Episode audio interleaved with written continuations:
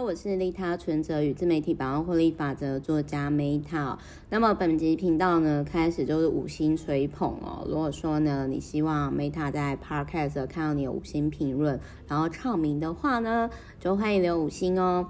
好，那么今天这一本书哦，就是我想要讲一下，就是刚好呢，我就看到我的 VVIP 一个很可爱的妹妹博雅，她分享这一本书，叫要反骨就反骨到底。然后呢，我很少会主动买电子书，但是我今年刚好呢，因为我其实也很谢谢 Readmoo 的赞助，然后但是我一直拖了人家很久的时间，所以我就想说，哦，我今年真的是应该要好好就是来呃，算是就是说呃，熟悉这个界面这个系统。那刚好呢，就是又昨天我又有几个 VVIP。比如说猫猫，它其实就是就有提到说，因为他在二代接班上，然后跟家人的价值观不太一样的问题。然后就是各位也知道，因为其实 Meta，我后来其实我比较多时间都是基于就是荐骨的回应。然后呢，我也很感谢就是。VVIP 可以接受这么任性、这么奇怪的我呢？就是，就各位可以想象，就是说我在做决策的时候，我会请请听建国声音。那如果说呢，你所谓不理解建国声音，我解释一下，就是《人类图自学圣经》里面的那另一本书提到，那我你可以翻译成直觉啦。那我那个时候其实就直觉说，哦，那我觉得这好像挺有共识性的，我应该要看完这本书，然后来跟就是可能有些为有些觉得常在很多人事物状况觉得格格不入的高敏感的朋友，也许分享这一本书。那这一本书呢，我必须要说，要反骨就反骨到底的中谷先生哦，他是畅销作家，一个阿伯，就是。呃，我是八零后嘛，一九一九八零以后，然后那个这个中古阿伯呢，中谷桑哈，中谷桑他是五零年后的人。那各位也知道，就是我好，我自己是跟那种阿伯不太很多，就是我觉得那个是代沟，所以我必须要讲，就是说这本书我有认同地方，但是呢，对于两个很非主流，然后又很有主见的作者来说。就是各位也知道，我一定会有想要吐槽的地方。所谓吐槽，不是说代表说我觉得这是错的，我觉得只是价值观的观念不太一样而已。那我我可能吐槽点是在最后一个，我今天会讲他，因为他这本书的架构是这样，就是说要反骨就反骨到底，如何成为一个有个人风格的人的五十件事情。那我可能一到十五个，我会讲我认同的观点。以及我一直都在实作部分，但是我当然尽信书不不能无书嘛，特别又是阿北上，对不对？那所以 我也会有吐槽，但是就是吐槽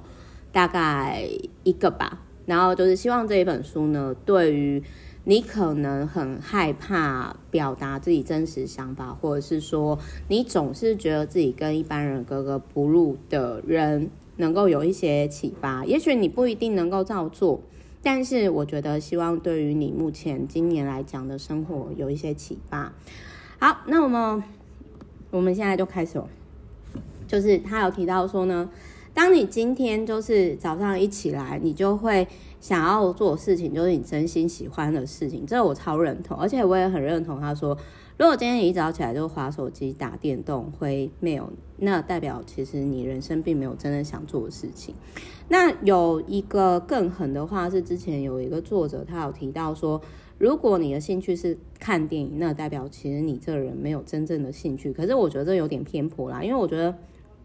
看电影就跟看书一样啊。那为什么你不骂看书的人其实没有自己真正的兴趣？你干嘛要骂看电影的人呢？对吧？好，所以各位可以先去看完这本书之后，先去想一下，你一早起来就是除了吃饭啊、刷牙什么那些，你最想做的是什么？那像我自己的话，其实我我很喜欢，就是一定会做的事情呢，就是，呃，我我一定会去做，就是其实我昨天有分享嘛，就是我每天再忙，一定会做三件事情呢，就是呃早起。不是早起，就是说一定会跟创作、跟公司获利、跟运动有关。但是运动是后来才加入。其实我本质上其实是因为我后来遇到我男友鹏哥，我才开始渐渐把运动放入我生活当中。其实我本质上并没有，就是我可以天天看书啦，天天录 podcast，但是我真的没办法天天运动的人。在之前，好，所以各位可以去思考说早起。你最喜欢的事情是什么？那我是其实很喜欢去做阅读与分享的人，所以就是说我那时候其实就思考说，哦，我其实从以前到现在，我真的还蛮喜欢阅读的。然后阅读以后，就是有帮助到人，跟人分享，那这我就会很开心。那这就呼应到第二个我要讲的，他在第三十三点有提到说，当你今天。做一些利他的事情，你就会产生强烈的自信。为什么？因为就如同他就有提到说，当你今天这个人因为你而生活变得更好，那种是超越金钱所带来的满足感。可是如果一个人只想要自己，那个他赚太再多钱，其实那个内心的洞是真的没办法填补的。那他还有提到说呢，就是太超过的人，不论在哪方面都可以做自己喜欢的事情。很简单，因为他就很超过啊，然后他就很怪啊，只想就是只想要自己就是自嗨的类型哦，然后热血的世界。然后他有提到说呢，曾经就是其实我有类似的状态啦，就是说他曾经有收到读者说，本来想要死，但是看了我书以后，他就不想死了，努力活下去这样子。那这个作者中谷先生说，他本来很怕血，其实我也是很怕血。然后他说，就是中谷先生就说，我没有办法念医学系成为一个医生，可是我拯救了一条生命，哦，就是我的文字拯救一条生命。那这其实也是我后来感触，就是说。我后来就觉得说，如果我今天只是为了批评时事啊，或者是说可能讲一个实际上我并不是当事人的事情，好像对于解决别人的人生问题没有帮助的话，那我干嘛要分享？就是后来我就觉得说，嗯，我应该要用我的才华或者是能力去服务世界的话，我应该要分享的是对大家有有帮助的事情，不论是我的 podcast 啊，我的。文字还是我的言语，然后他有提到说，你要想你帮助这个人，这这个后面我又觉得有点浮夸，但是不亏是畅销作家，就是他有提到说呢，今天你帮助了这个人，他之后还会生了很多小孩，然后你改写历史，就很像蝴蝶效应一样，你跟版本龙马做一样的事情。然后那时候我看到这一段的时候，我就想，为什么那个年代的人都那么崇拜版本龙马呢？龙马到底做了什么？为什么大家这么崇拜版本龙马？有没有阿伯可以解释一下，或者是差不多年纪人可以跟我解释一下？那然后，但是我很有共鸣的，就是说我在看这本书之前，我其实。我因为我有经历过类似读者跟我说，很谢谢我写的书改变他的人生，拯救了他，所以我那，然后因为我也很怕写，所以我那个时候我看到这本书的这一段的时候，给我灵感是说，嗯，我跟中谷先生我们都怕写，然后我们其实也许我们没有办法在实质上、身体上就是去帮助别人，但是透过呢，比如说 Meta 废文的才华。然后这算才华吗？好啦，就是或者是呢，就是经营自媒体上，我们某些程度上成为有些人的可能心灵上的医生，也许某些程度上，我的一些文字内容间接的改变了一个人的观点，或者是一个人的人生。然后突然间，我就觉得说，哇，那我以前可能有时候一些情绪化，或者是说可能。有一些我觉得是比较偏颇贴文，其实，在看这一段的时候，我也是有在反省，就是说，这也是我过三十岁以后，我可能跟以前在尝试经营自媒体，然后摸索自己风格的时候有所转变的地方。就是，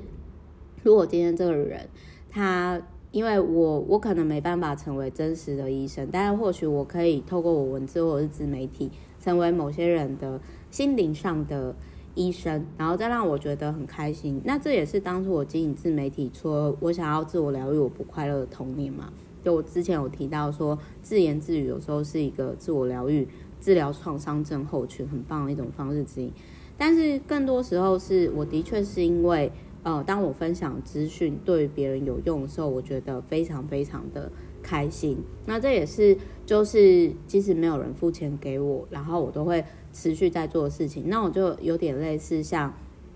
呃，你面对自己内心黑洞的时候，你你其实很无助。然后呢，但是因为你帮助这个人，或者是你分享这个东西对别人有帮助，然后你就有点类似自己给自己打鸡血，然后就是获得鼓励这样。那他这里中谷先生有提到说，成为畅销书或者是版税不会带给人任何自信。这个我想要吐槽一下，我觉得还是会有自信呐。但是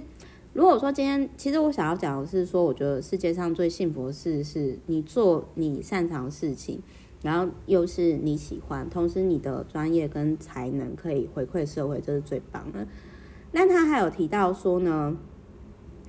这个也是我很有共鸣的地方，因为我的客户或者是我的编辑也曾经有讲过，因为他曾经有问过说，他不觉得他很特别，可是他编辑曾经有跟中谷先生讲过说，你总是马上回复我，这不是每个人都可以做到的。那所以我想要讲的是说。如果你今天你有特别擅长什么，你觉得没有什么，这才是你真正的才华。这个我很认同中谷先生在书里面所提到的，所以大家可以去思考说，你有什么东西是你觉得那没有什么，但是做起来容易，这可是其实别人没办法做到。那这个其实是就是你真正的才华。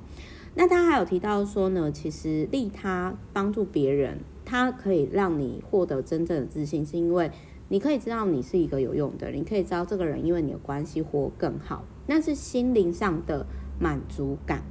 那这种东西就是超越资本主义下的金钱的那个数字，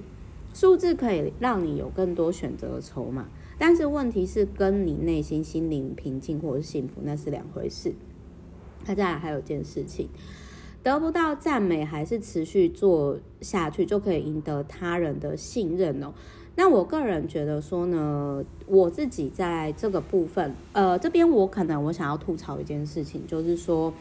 如果你今天呢，你其实是希望得到别人赞赏，而去帮助别人或者是做一些事情，但是你又没有觉察到这个矛盾感，然后你就说哦，没有，我是真的想做这件事情，那长久下来，你的情绪上一定会崩溃。然后其实很多人会自我欺骗在这个部分，就是很像说，比如说。呃，你今天结婚了，你为伴侣做这件事情，其实你是希望他赞美，但是可能他们没有办法像 Meta 一样，因为像我的话，我就会说我做这件事情我很伟大，你要赞美我，你要鼓励我，你要肯定我，我才能够继续做下去。那如果说呢，你没有就是肯定我、赞美我的话，那我会生气，就是我是会老实的去跟，就是我的男朋友，就是去跟鹏哥讲这件事情。但是有些人不是，有些人他可能他没有觉察到自己这样矛盾感，就是说我今天出自于爱，我为家人，我为对方做件事情，我希望对方 feedback 给我什么，而不是真心想做的。所以就是说你要去区分这件事情。那像比如说我当初经营自媒体，或者是开始写废文一千零一夜的时候，就是 FB 在有蓝勾勾之前，其实那个时候我只是想要自我疗愈。我只是想要练习。Hello，大家好，不好意思，我刚刚呢就是要反骨，就反骨到底呢，就是刚好 就是不不小心跳出来哦。那我先试试看，我可不可以就是自己剪好完整的一片，好，然后呢再跟各位分享。好，这。做新年要做新挑战哈，好，然后呢，我再继续讲一下，就是说呢，我们刚刚提到说哈，就是得不到赞美，还是继续做下去哦，就可以赢得他人信赖。其实这个我要吐槽一个点是说，如果你今天你真的是发自内心想做一件事情的时候，其实你自己就可以肯定自己了，就很像，好，我其实之前在雅虎奇摩知识家，或者是说我网络上分享。呃，就是可能大家需要书，然后或者是说，哎，我可能分享我自己的实作书籍的一些观点的时候，其实我当时最初的初衷，我只是想要，哦，除了断舍离家里的四千多本书，顺便我想要持续的去做自我疗愈，以及透过在这样的输出过程当中，其实我觉得我自己渐渐的更了解自己，所以就是我个人是觉得说你，因为他这个我觉得会会可能误导有些人会觉得说啊是想要赢得别人信赖，然后还是勉强自己做下去。但是我觉得你要对自己老实，如果做这件事情，你自己都觉得自己好棒，你不用被别人赞美，而且你在做的时候，你也不会觉得说哦，我做了这个好事，我就。值得应该怎样怎样，就是说你给出一切的状态，你不后悔的状态，然后又不会影响到你的生活。那我觉得这就是可以持续做下去的事情。就是重点是你可否真的觉得自己很棒，你可否自己赞美你自己，这才是最重要的事情。就很像我每天发绯闻的时候，我就觉得哇，我好棒哦。然后或者是说，呃，我今天分享这个观点，然后的确是有启发到某人。那我个人就真的觉得说，嗯，那我觉得这样就有了意义。那他还有提到说呢，这个我也超认同，这就很像我之前所提到，就是说，当你活出原厂设定的时候，你根本不需要努力，因为你很自然而然的，就是你就会获得你所要的资源的人事物。就是他有提到说，做起来感觉不到辛苦，才是个人特色所在。就是呢，这一句话我真的超认同的，因为我就觉得，其实我我之前我有讲过说，我说，当你活出原厂设定的时候，你不需要努力，因为就很像很多人其实不太理解这个概念，就会觉得说我很努力，可是我得不到成果。那这个中谷先生他讲的比较狠啊，他说。呃，会这么说自己很努力，但是都不成功的人，其实本身并不努力。其实我觉得不对，不不不能这样讲，这有点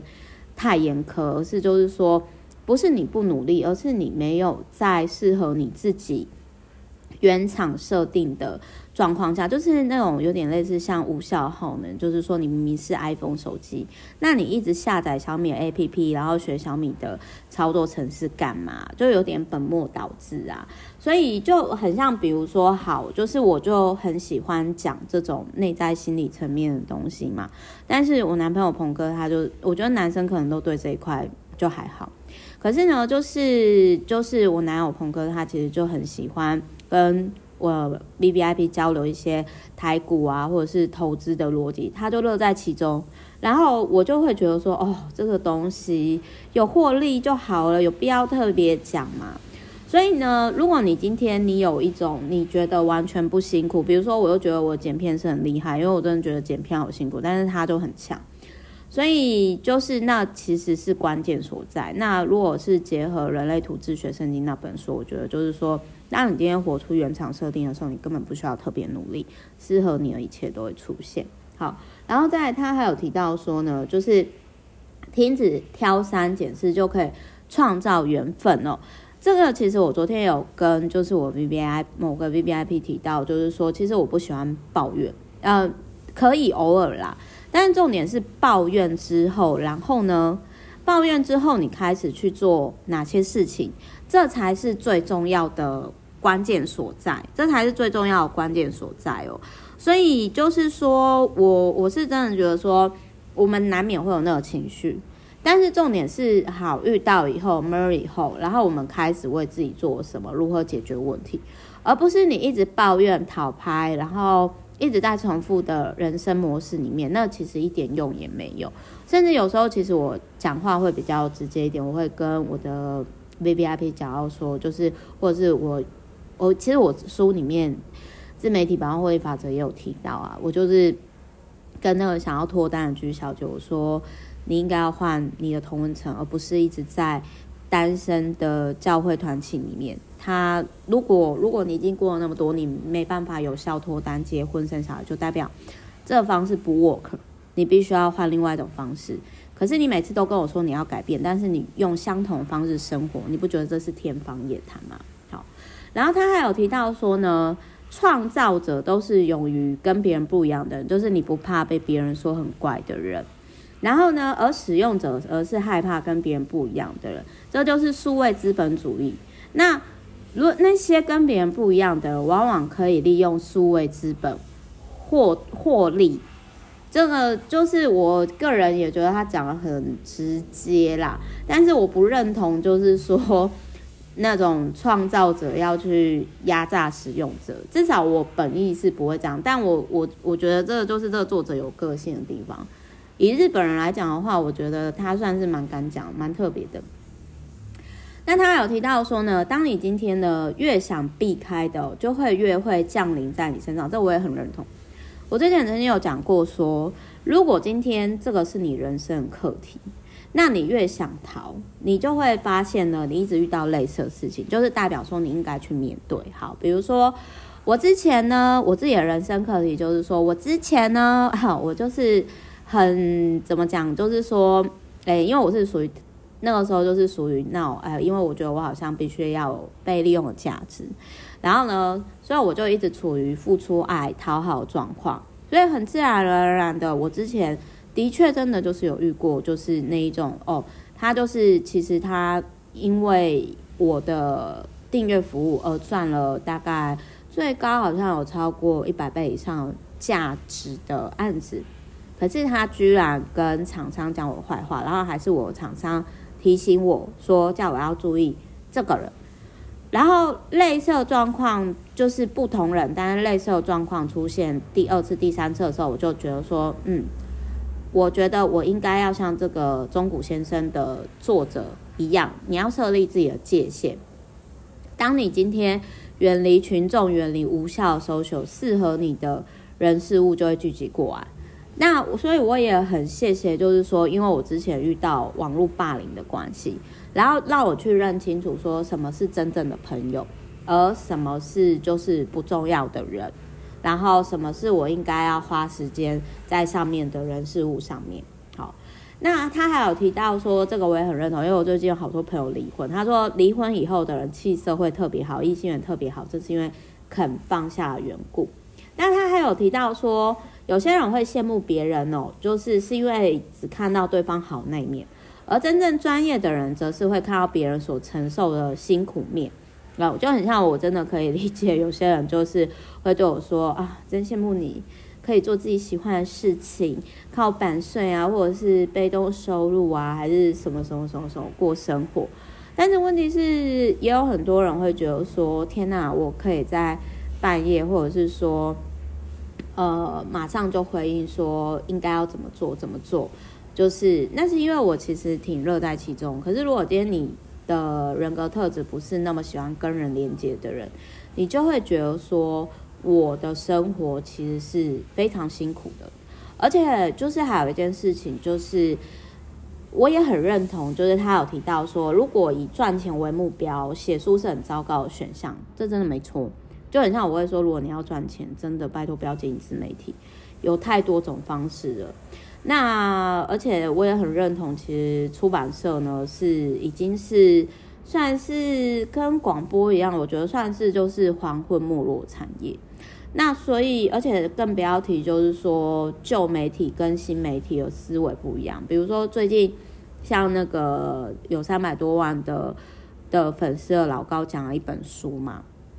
然后呢就一堆有些出版社就在骂。可是我觉得说，哎、人家今天因为讲这本书，然后搞不好就多了几千人去买这本书来看，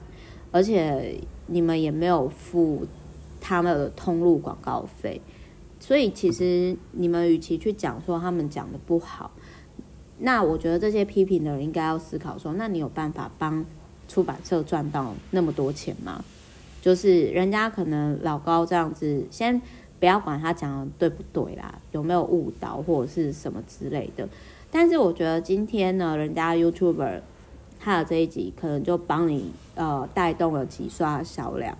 那你与其出一张嘴一直批评，你不如想说你为这个通路，你除了拿薪水之外，你又做什么？你可以做什么？对不对？那再还有呢，就是接受别人严厉批评会成为你的自信哦。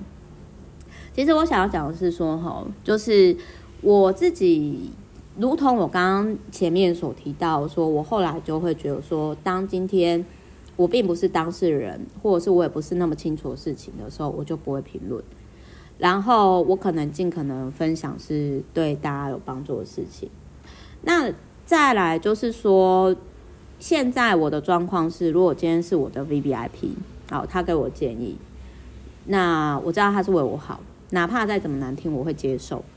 但是如果今天是对我毫无关系，就是那一种我知道我在怎么做，他对我 always 有偏见的人，那种陌生人的批评的话，其实说实话啦，就是如果今天我还愿意花时间跟你吵架。那代表说，我觉得你有那个价值，或者是我有一定程度的重视你。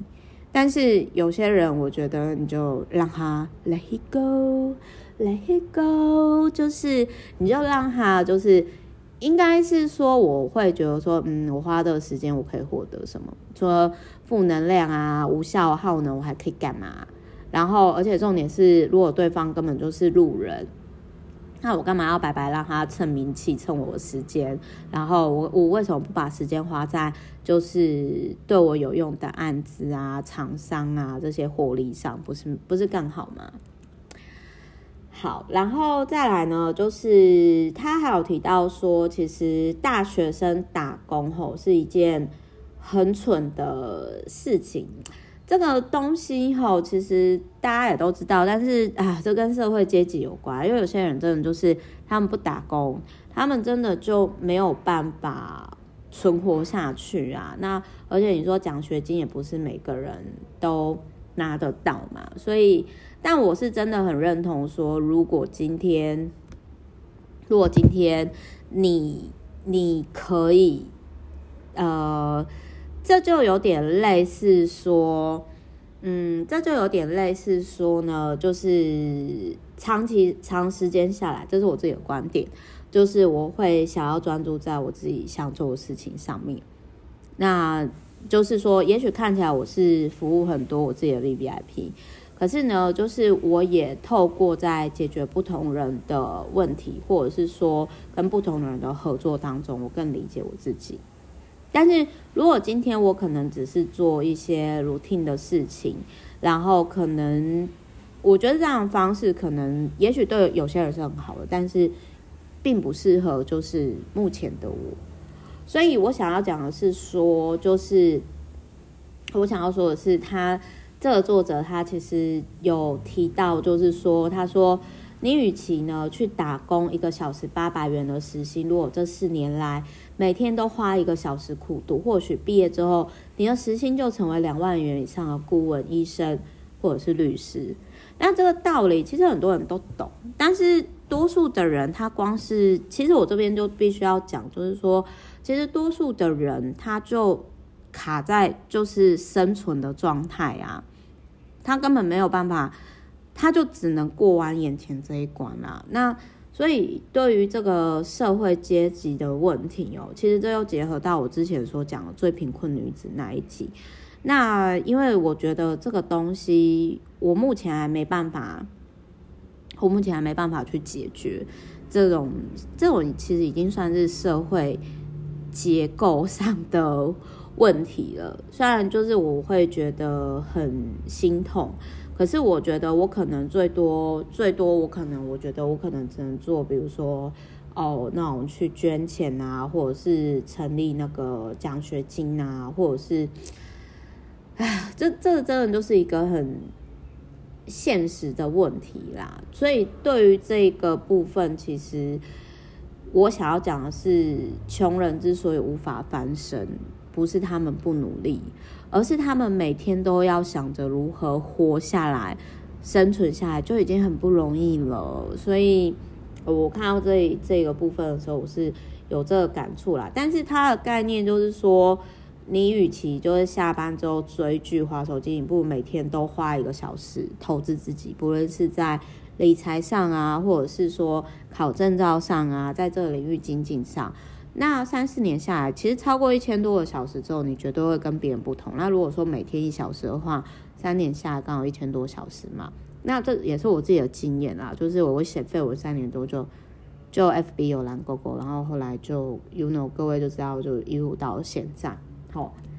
好，最后我要吐槽的这一本书的这个点吼，就是说不擅长却还是一直做事情呢，将成为你的。强项这个我就不认同，这个我觉得说应该是说，其实你应该要把重心放在你觉得这没什么，你天生就可以做很好的事情，然后这就是符合你的原厂设定，你可以很快被看到。但是就很像之前我有提到说，呃，他说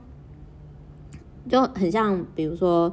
画画其实它不是我真正擅长的东西，相较于文字或者是经营 podcast，我必须要这样讲，因为我以前曾经有提到说我很喜欢富坚义博嘛，那个猎人的漫画家嘛，所以我那个时候就一直去参加比赛。而且你去比赛之后，你就知道说，在这个领域你最多努力不过就是六七十分。那我为什么要去终其一生放在我可能六七十分的地方？但是对方。有才华的人，他可能不用特别努力，他一下子就就十分碾压我，对不对？所以就是这本书呢，大概有一半以上呢，我看完之后，我就会觉得翻白眼，然后就会觉得说，嗯，好吧，因为我们两个都是主观很重的人，可能我啊，可能我觉得男生跟女生的观点切入点也会不太一样，但我不得不说，就是这本书有一半以上的价值观，其实。我是认同的，或者是一直以来你说包含利他，不然我不会写利他存折嘛。然后包含比如说，呃，就是那个就是呃，要看到别人所承受辛苦面，然后舍弃多余的包袱，哈，或者是越想避开，越会降临在你身上，都是你人生的关卡。这些东西就是都是，就反正这本书，我觉得主观就是这样，而且。因为我觉得男生女生价值观不一样。OK，Anyway，总而言之，我想要说的是这本书呢，有一半以上，有些是我正在做，至少三分之以上啊正在做，然后我也颇认同。但是有些，我就呃，我我觉得可能是年代不一样，就是毕竟他是阿贝桑，然后呢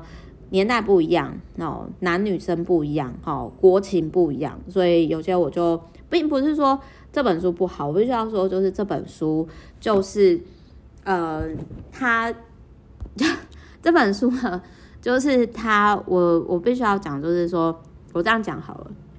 你今天你要叛逆，你要反骨，你也要有筹码啊。那如果你今天有点类似说，如果你的那个实力好底气没有办法衬托你的任性的话，那你会死更快啊。那所以你就要趁看得出来你有没有本钱任性。那我自己在看这本书的时候，我当然知道说我有一定本钱任性，可是我还是我自己有些时候我不会那么任性，因为我自己知道说这个东西我没得选，我就是必须还是要做这件事情，这个我都理解。那所以你要去理解到说要反骨就反骨到底，你不是一味的相信这本书的作者，你要评估说你今天可以反骨到什么程度，你有多少筹码。那你才能够平衡在生存跟生活当中的被人，所以我觉得这个才是最重要的。好，所以就是大概是这样子啊，就是希望我已经好久没有这么走心讲这么久了，希望对于大家礼拜天呃礼拜说错了，礼拜一呢能够有所一些灵感跟启发，这样好，或者是你觉得你自己是反骨的人，也都可以交流。好，我是我不知道大家觉得我是不是反骨的人啦，或者是非主流的人。好。所以总而言之呢，就是这一集就是这样。那我们就明天见喽，拜。